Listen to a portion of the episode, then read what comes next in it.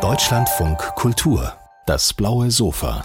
Der rote Teppich ist ausgelegt und ich würde sagen, du kannst besser tanzen als ich. Oh Wir tanzen auf den Bühnen. Vanessa Mai ist zu Gast. Oh, Wow. Hast du eine Sitzordnung? Nein, okay. Das ist Corona Das ist geschuldet. Corona-Abstand? Wow, okay. Es ist sauber. Gut. Wir versuchen ein bisschen Nähe zu schaffen. Der rote Teppich war ein erster Schritt schon, um zu zeigen, wer du bist. Die Autobiografie Hallo sagen, ist ein zweiter. Schön. Der Fanclub ist Schön. da. Toll. Wie schön, auch dass so viele sich interessieren für die Autobiografie einer Frau, die erst 30 Jahre ist.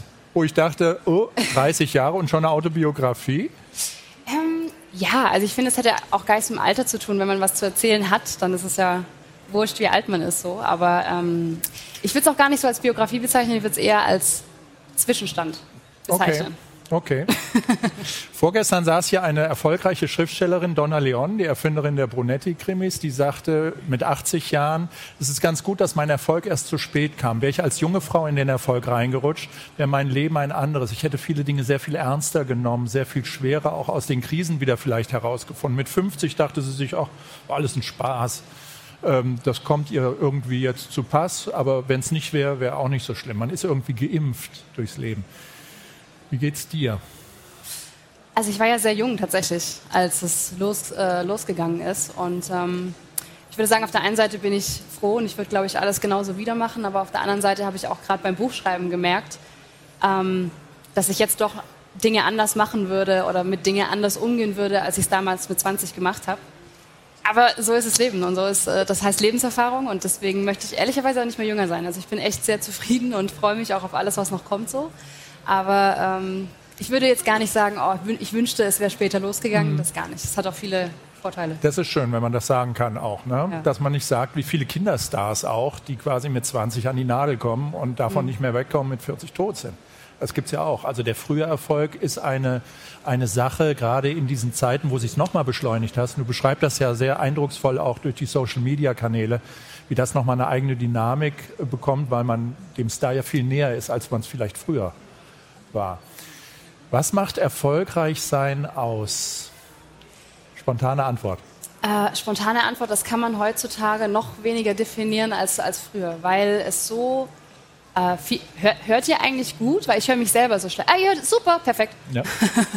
Ähm, ich glaube, das kann man so schwer definieren heutzutage, weil es ist ja so vielschichtig geworden. Also ich, wir reden immer liebevoll von den Bubbles. Also es gibt verschiedene Bubbles, in denen die Menschen unterwegs sind. Und es gibt tatsächlich so lustig, als ich äh, wieder in einer Schlagersendung war, nach ganz vielen Jahren, das erste Mal, ähm, hat eine Dame geschrieben aus Facebook, oh, sie war jetzt sieben Jahre weg und jetzt ist sie wieder da. Das ist ganz toll. Und das war so lustig, weil ich da gemerkt habe, okay, also die Menschen nehmen die Dinge einfach in ihren Welten Ja. unterschiedlich Ja. wahr. Und deswegen, man kann auf so viele Weisen erfolgreich sein. Und ich finde, man kann nicht mehr sagen, was ist denn Erfolg heutzutage? Ist man erfolgreich, wenn man eine große Social-Media-Reichweite hat? Ist man Ja. erfolgreich, wenn man äh, Arenen füllt? Ist man erfolgreich, wenn alle Leute einen kennen? Also es gibt so viele Wege einfach. Deswegen, und das ist auch schön, das hat mir auch eine Ruhe gegeben, weil es ist eine subjektive Wahrnehmung. Und, wie die ist es bei dir ganz persönlich? Bei mir, was Erfolg für mich ist? Ich glaube, das Größte, was ich erreicht habe, ist meine Unabhängigkeit und meine Freiheit. Ganz klar. Also ich kann machen, was mein Herz mir sagt. Ich muss Mhm. niemand fragen, ich muss niemanden, ich muss keine Regeln einhalten, sondern ich kann einfach sein. Und das ist so, so, so, so kostbar. Und es ist wirklich ein Privileg, sich die Sachen auch raussuchen zu dürfen mittlerweile. Das fand ich das Schöne auch beim Lesen des Buches. Es ist im Grunde genommen, man ist dabei in der Entwicklung. Und man ist dabei, wie eine Vanessa, sich vom, vom, vom Bild des umjubelten Vaters, Daddy was a Rockstar, äh, der war auch Musiker, ein Stück weit löst und trotzdem bei ihm natürlich bleibt und sich selber in dieser ähnlichen Richtung erfindet und trotzdem noch weit über das hinausgeht, was der Vater je war. Denn der Vater war eher, ich sag mal, der, der Abendunterhalter ne, im kleineren Kreis. Also er hat nicht die ganz großen Bühnen gefüllt. Ja, ich sag mal so, ich kam dann halt irgendwann dazwischen. Deswegen, aber ja, hast du schön gesagt. Also tatsächlich ist es, glaube ich, so, dass ich so seinen Lebenstraum weiterlebe und lebe, ja. Ist Aber auch schön, wenn ein stolz. Vater sowas über die Tochter sagen kann. Ne? Ja, er ist super stolz, ja. Und die Mutter? Äh, Die Mama ist froh, dass sie nicht auf der Bühne stehen muss. Fühlt sich auch immer ganz unwohl und Ja. sagt in den Momenten, wenn sie, sie hat nicht viel, weil sie ist ja nicht so oft vor der Kamera. Und wenn sie dann die Möglichkeit hat, dann sagt sie auch immer Sachen, wo ich denke, oh Mama. Aber ist normal. Aber ist sie stolz auf die, auf die Tochter auch oder sagt sie lieber, ach, warum bleibst du nicht in Backnang, machst Nein. vielleicht ein Studium, je nachdem, eine Ausbildung, was dir näher liegt? Das Schöne ist, bleibst bei mir. Du bist ja viel auf der Straße unterwegs. Mhm. Im Buch steht ja, ihr seid always on the road, immer auf der Straße unterwegs. Also das Schöne ist halt dadurch, dass meine Eltern mit Musik schon immer auch in Kontakt waren und mit dieser anderen Welt, also eben nicht mit dem, wir fahren mhm. das Kind zum Kindergeburtstag, mhm. sondern Kind kommt mit äh, auf die Reise und schläft hinter der Bühne. Dadurch war mein Wunsch, Sängerin zu werden, für meine Eltern halt auch nie utopisch oder so. Ja. Also sie haben auch nie, sie haben mich immer gefördert und das, da bin ich sehr dankbar für so. Ähm, meine Mama ist eher so eine typische Mama, die sich halt Sorgen macht, Kind, ess genügend. Wie viel wiegst du denn gerade eigentlich? Jetzt ess doch mal was. Und du hast Augenringe und typische Mama. Typische halt. Mama und Das ist ja. schön und ich will auch nicht, dass es aufhört. Also auch das habe ich jetzt so schätzen gelernt. Irgendwie, ja. wenn, es, wenn man jung ist, dann denkt man sich, boah, Mama, aber die Zeit ist begrenzt und die sollte man gut nutzen. Gehen wir ein bisschen durch die Jahre. Du warst, glaube ich, neun, als du das Tambourin dann geschwungen hast. Äh, sechs. Sechs? Und äh, wie war das? Ja. noch, noch jünger eigentlich. Ja. Mit neun ist man ja schon so ein bisschen ich, ich, aber mit sechs ist man ja wirklich noch äh, ganz kleines Kind. Ja. Äh, ähm, wie war das? Das war super. Also ich dachte halt für mich, als Kind hat man ja, man, man, man ist halt Kind, ne? Ja. Und ich hatte halt meine Idole und ich dachte als Kind oder auch als Teenie, auch wenn es das Dorffest von nebenan war, aber ich dachte, das sind die Bretter der Welt einfach so. Ich mhm. bin meinen Idolen Christina Aguilera und Britney Spears ganz nah, weil ich dieses Tambourin schwinge und weil ja. ich das Bühnenlicht auf meiner Haut spüre und so. Deswegen, aber ich glaube, diese Naivität ist ja auch das, was einen antreibt und die Naivität und die Unbeschwertheit ist auch das gewesen, was mich aus so einer Phase rausgeholt hat, aus dieser schweren Phase, aus dieser Sackgasse, in der ich dann 2018 drin war. Ja weil ich irgendwann gemerkt habe, was hat mich denn eigentlich dazu bewogen, den Weg einzuschlagen? Und es war dieses Gefühl, was ich als Kind hatte, diesen Traum und dieses ja. Feuer habe ich einfach dann wieder zurückgerufen, habe mich daran erinnert und auf einmal kam alles von ganz allein. Also wenn man den Spaß und die Unbeschwertheit an etwas verliert, dann ist es ganz, ganz, ganz schlimm wenn du sagst, unbeschwert sein und sagst, das ist fast naiv, aber es ist immer wieder, auch wenn ich hier wirklich große Leute auf dem Sofa interviewen darf, die immer wieder sagen, Unbeschwertheit ist das große Glück im Leben, wenn man wieder unbeschwert an die Sachen rangehen kann. Wenn man nicht quasi mit der Schwere des Erfolgs, der Schwere der, du beschreibst es sehr authentisch, du hast ja einen ganzen wirtschaftlichen, mittelständischen Betrieb hinten dran hängen auch, der, äh, wenn die Stimme abends müde wird, sagt, du musst auf die Bühne im Grunde genommen. Der, der unausgesprochene Druck ist da. Und dieses Unbeschwerte wieder zurückfinden, ich finde, das ist eine ganz große Leistung, die man sich im Leben immer wieder zurückerarbeiten muss. Und das beschreibst du auch so schön in dem Buch. Warum heißt es eigentlich I do it my way? Einige haben gesagt, muss das so heißen? Ja, es, also ich finde, wenn man schon so eine Steilvorlage im Namen hat, dann okay. muss man das doch auch. Ich komme schon selber durcheinander, weil ich habe ja auch die Doku, die äh, ja. ab morgen ja, in der ja. ARD-Mediathek sein wird. Ja. Die heißt ja My Time is Now. Ja. Warum nicht? Das ist schon gut, ne? Me, Myself and My wäre auch blöd. Oh mein Gott, Me, Myself and My. Andreas, aufschreiben, Me, Myself and My. Egal was es wird, Lippenstift, Wurscht, machen wir. Für die nächste Biografie. Fürs nächste Mal. Andreas, ich weiß nicht, ob die Kameras ihn einfangen können. Ist der große Mann in ihrer Nähe? Ist da hinten, wo sind Boah, die Kameras? Sich immer super unwohl. Drauf? Okay, da steht da hinten, weiße Turnschuhe, Hoodie. Äh, vielleicht geht's. Ähm, vielleicht sieht das auch gar nicht. Er, er, merkt gar nicht, dass er jetzt nee, gefilmt er merkt wird. Gar nicht. Ne? Und jetzt merkt das. Schade. Ja, der große, wichtige Anker, wie wichtig ist er in deinem Leben? Absolut wichtig. Ähm, er ist ein Manager auch, aber auch eben Ehemann. Genau. Und das ist ein Vorteil gewesen in einer Phase, in der ich mich selber nicht leiden konnte. Mhm, mh. Weil er der einzige Mensch war um mich herum, der absolut ehrlich zu mir war mhm. und der mir die Augen geöffnet hat und mich da auch rausgeholt hat. Warum kann sich ein Star, der so beliebt ist, so erfolgreich ist, plötzlich selber nicht leiden? Wie kommt sowas? Ich glaube, das ist völlig, also es hat nichts mit Starsein zu tun. Ich glaube, es gibt so viele von uns, die sich mal nicht leiden können. Und das ist aber auch in Ordnung. Also mhm. auf eine, es ist auf eine normale Weise, die nicht toxisch ist, es ist super normal, dass es Tage gibt, an denen man sich nicht sehen kann. Und das mhm. muss man auch zelebrieren. Heute mhm. sehe ich nicht gut aus. Egal, das ist mhm. halt so. Mhm. Heute fühle ich mich nicht gut. Ja, morgen ist es besser. Man darf sich da nur nicht Das so ist die Unbeschwertheit wieder. Das ist die Unbeschwertheit und die mhm. Lockerheit, aber das ist auch eine Arbeit, um Bewusstsein ja, genau. zu bekommen. Aber das ist so, so, so wichtig. Ähm, ich habe heute noch Tage, wo ich denke. aber du gehst anders damit um. Du sagst, Richtig. das sind halt solche Tage und die gehören dazu. Richtig.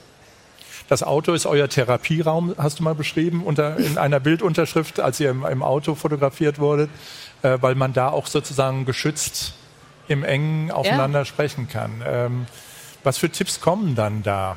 Für, wenn du sagst, ich, ich hasse mich selber, warum hast du dich selber und was für Tipps kommen dann da, um wieder rauszukommen? Jetzt bin ich durcheinander mit dem Auto und mit den Tipps. Also wenn ihr im Auto sitzt, dann Ja. sprecht ihr ja sehr offen. Über was wird da gesprochen? Über was wird da sprechen, wenn du sagst, ich hasse mich im Moment für das, was ich da tue? Was ist es? Gut, das sagt Und man sogar kommt nicht im? Auto, das Nee, äh, nee, ist ja eher so. ein Gefühl. Aber ähm, ich glaube, grundsätzlich ist über die Dinge sprechen so, so, so wichtig. Also man muss die Sachen aussprechen, man muss auch selber den Mut haben, zu was zu stehen, wenn was nicht so gut sich anfühlt oder wenn man selber mal was verbockt hat, Mhm. dann muss man einfach sich das eingestehen und dann muss man auch selber ins Spiegel gucken und sagen, war jetzt nicht gut. Sei konkret, was hast du verbockt? Oh, das ist so schwierig zu sagen, weil ich sitze ja jetzt hier und, und darf über sowas Tolles hier sprechen und habe eine Doku, die ein Happy End hat. Also jetzt im Nachhinein liest sich das alles toll und man denkt sich, ja Mensch, gibt mir Kraft und so. Aber in dem Ja. Moment war das nicht so einfach. Für mich ist das eher ein Buch des Auf und Abs. ja, aber ist so ist es. Erfolg, ist nicht geglättet, sondern Ja. es geht eher durch die Täler. Das stimmt. Ja. Aber das war mir auch wichtig, weil ich finde, wenn man irgendwas hinrückt oder verschönt, Ja. dann belügt man sich halt nur selber und man lernt dann halt auch nicht draus. Und mir war es auch so wichtig, ich glaube, wenn sich jemand nicht für mich interessiert oder auch nicht für meine Musik, glaube ich trotzdem, dass man sich aus dem Buch was Ja. für sein Leben so mitnehmen kann.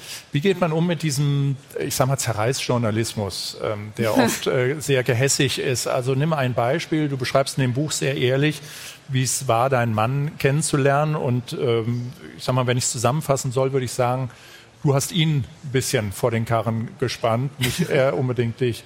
Ähm, jetzt schreiben aber Boulevardzeitungen, oh, sie muss aufpassen, ihre Ehe ist in Gefahr. Weil sie kalt, zu, sie greift zu sehr, sie krapscht zu sehr. Oh, sie ist sehr zu sehr gerade mit den Schlagzeilen. Ja, ja, ganz aktuelle News im Moment. Wenn man Vanessa Mai googelt unter News, kommt sowas. Wie geht man um mit dieser Gehässigkeit? Weil das ist es ja gar nicht, was du beschreibst im Buch. Das ist ja die böswillige Interpretation eigentlich einer sehr ehrlichen Beschreibung dessen, was war.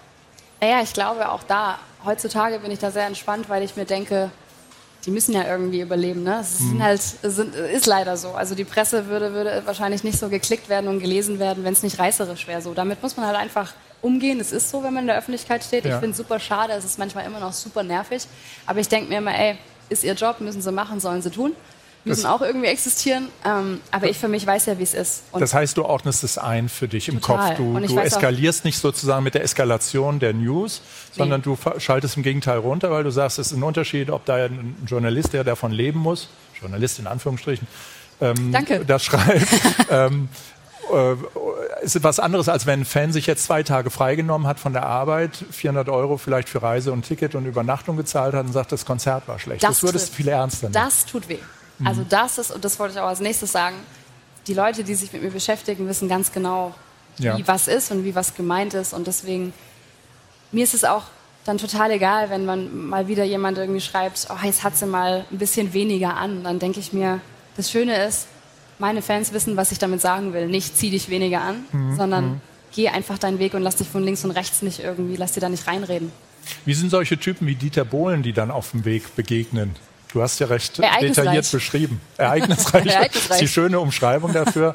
ähm, ein Typen, der ein richtiges Arschloch sein kann, äh, sozusagen Warum hörst du schon zum dritten Mal heute Ja? über ihn? Das gibt's ja gar nicht. Ist das nicht? Ähm, so, stopp. Also, ich möchte eines, eines ganz, ganz klar sagen. Ähm, alle Leute, die in diesem Buch vorkommen, die überhaupt in meiner Karriere, in meinem Leben vorkommen, haben mir auch gewisse Türen geöffnet. Und da gehört auch Dieter dazu. Also ohne Dieter wäre ich nicht bei DSDS gewesen, hätte ich Sterb für dich nie gehabt und hätte auch so eine tolle Erfahrung nicht gemacht. So, deswegen möchte ich nie, auch mit dem Buch nicht und mit der Doku, da wird niemandem auf die Füße getreten. Trotzdem kann ich natürlich diese Leute nicht außen vor lassen und auch gewisse Situationen kann ich nicht weglassen, weil sie halt zu meinem Weg gehören. Ähm, jeder muss es für sich selber einordnen, wie, wie er ihn findet. So. Ich habe es hier beschrieben. Es gab Situationen, die mir echt zu schaffen gemacht haben. Ja. Ich persönlich habe aber eigentlich gar kein Problem mit ihm. Also ich denke mir einfach so, leben und leben lassen. Ich bin da sehr entspannt, was das angeht, auch wenn es mir Entspannt geworden. richtig entspannt geworden. Mhm. Auch wollte es gerade sagen, wenn es in dem Moment für mich echt schwer war. Aber trotzdem überwiegt natürlich das Positive dann doch. Okay, ich merke eine tiefe Dankbarkeit für ihn Voll. auch, weil er dich sozusagen gefördert hat. Er hat dich auch herausgefordert, um Ja. dich zu dem werden zu lassen, dass du bist. Denn er war in einer Situation, das beschreibst du hier sehr authentisch, sehr versteinert. Plötzlich, Ich war sehr erwachsen. Also für alle, die es noch nicht gelesen haben, ich war sehr erwachsen, habe mich im Klo eingesperrt und habe geweint. das war Und die kam da auch erstmal nicht mehr raus. nachdem er dich runtergemacht äh, hat auch. Ne? Ich habe mehrere Spitzen tatsächlich abbekommen, ja. Ja, ähm, ja. Und das war für mich, ich war 20, Ähm, Aber er muss vorne stehen. Ne? Er ist das Alpha-Tier, was quasi vorne in der Mitte stehen muss. Er ist wie der Dackel meiner Schwiegereltern. Er muss da auch immer vorne laufen, egal wie es war. Das hast du gesagt jetzt. Hm. das hast du gesagt. Wie würdest du es beschreiben?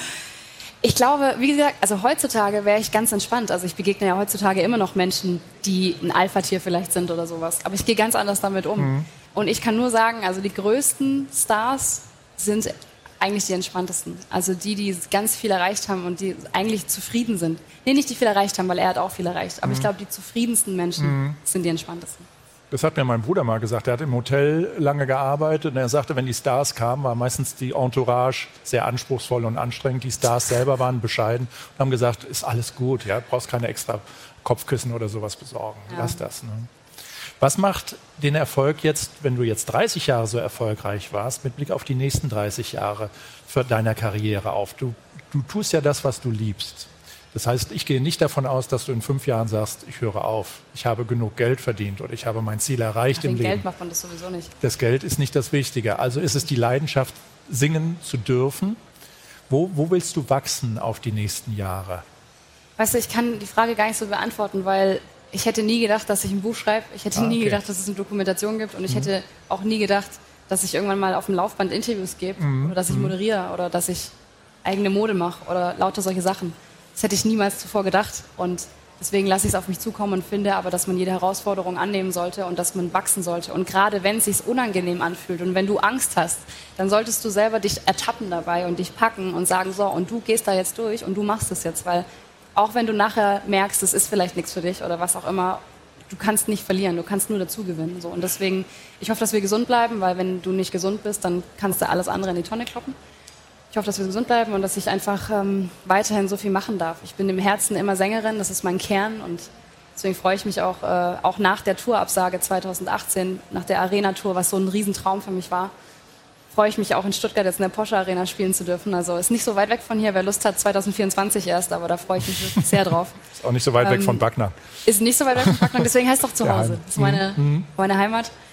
Ähm, ich hoffe einfach, dass es so weitergeht und dass ich viel machen darf weiterhin. Das klingt aber eher wie eine Anti-Anleitung für ein geplantes Leben. Gibt es ein geplantes Leben? Sag mir, dass es. Wer hat ein geplantes Leben? Na, viele haben Ziele. Also ich kenne Leute, die wollten äh, Intendant des ZDF werden oder sowas. Den kenne ich seit 30 Jahren und der war immer sehr zielgerichtet. Jetzt ist er Intendant vom ZDF geworden. Ähm, da würde ich sagen, ist eine, ist eine gewisse glaub, der Systematik. Weg trotzdem Nee, der geht durch die Tiefen und durch die ja. Höhen, durch die Krankheiten auch mal Rücken ja. und sowas, äh, relativ ähm, kontinuierlich, weil er einfach ein Ziel hat. Ähm, bei dir ist es eher so nach vorne stolpern oder so nach vorne intuitiv gehen. Wenn es dich reizt, mach's. Wenn es dich nicht so sehr reizt, lass es. Hm, ich würde sagen, die Add-ons sind nach vorne stolpern. Das Ziel ist erreicht worden, nämlich dass ich Sängerin werden darf. Also das Ziel habe ich schon auch ziemlich klar verfolgt.